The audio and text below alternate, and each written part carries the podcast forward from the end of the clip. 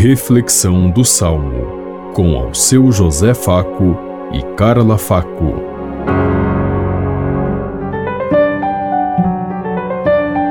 Paz e bem a todos os ouvintes que estão em sintonia conosco neste dia. Hoje celebramos o segundo domingo do tempo comum. Meditemos o Salmo 39.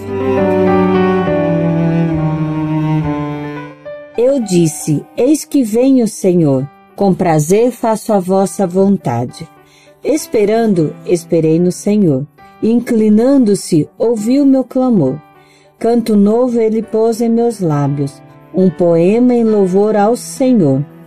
Eu disse: Eis que vem o Senhor, com prazer faço a vossa vontade.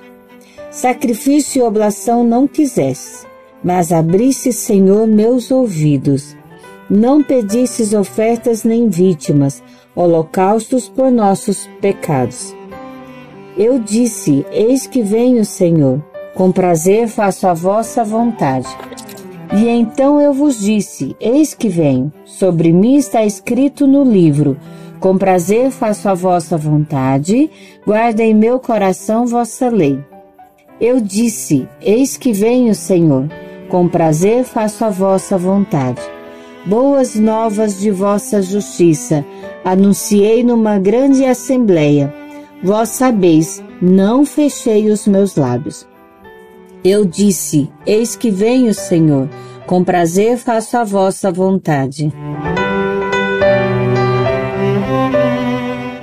Eu disse: Eis que vem o Senhor, com prazer faço a vossa vontade.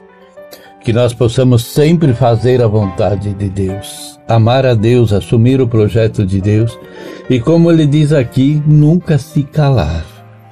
Deus nos chamou para ser os profetas, os portadores dos ensinamentos e da graça de Deus, da justiça e da verdade, para fazermos e construirmos um mundo novo onde todos possam participar, atuar e ser presença viva de Deus. Cabe a cada um de nós nos perguntar o que estamos fazendo, eu realmente entendi esse projeto de Deus. Eu entendi o que é ser profeta no meio de um mundo de tantas violência, de tanta morte, de tanto desrespeito.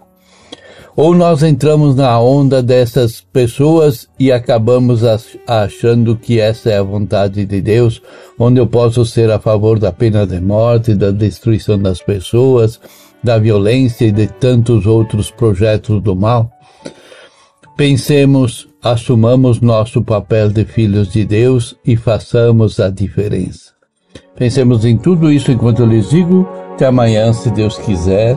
Amém. Você ouviu Reflexão do Salmo com ao seu José Faco e Carla Faco.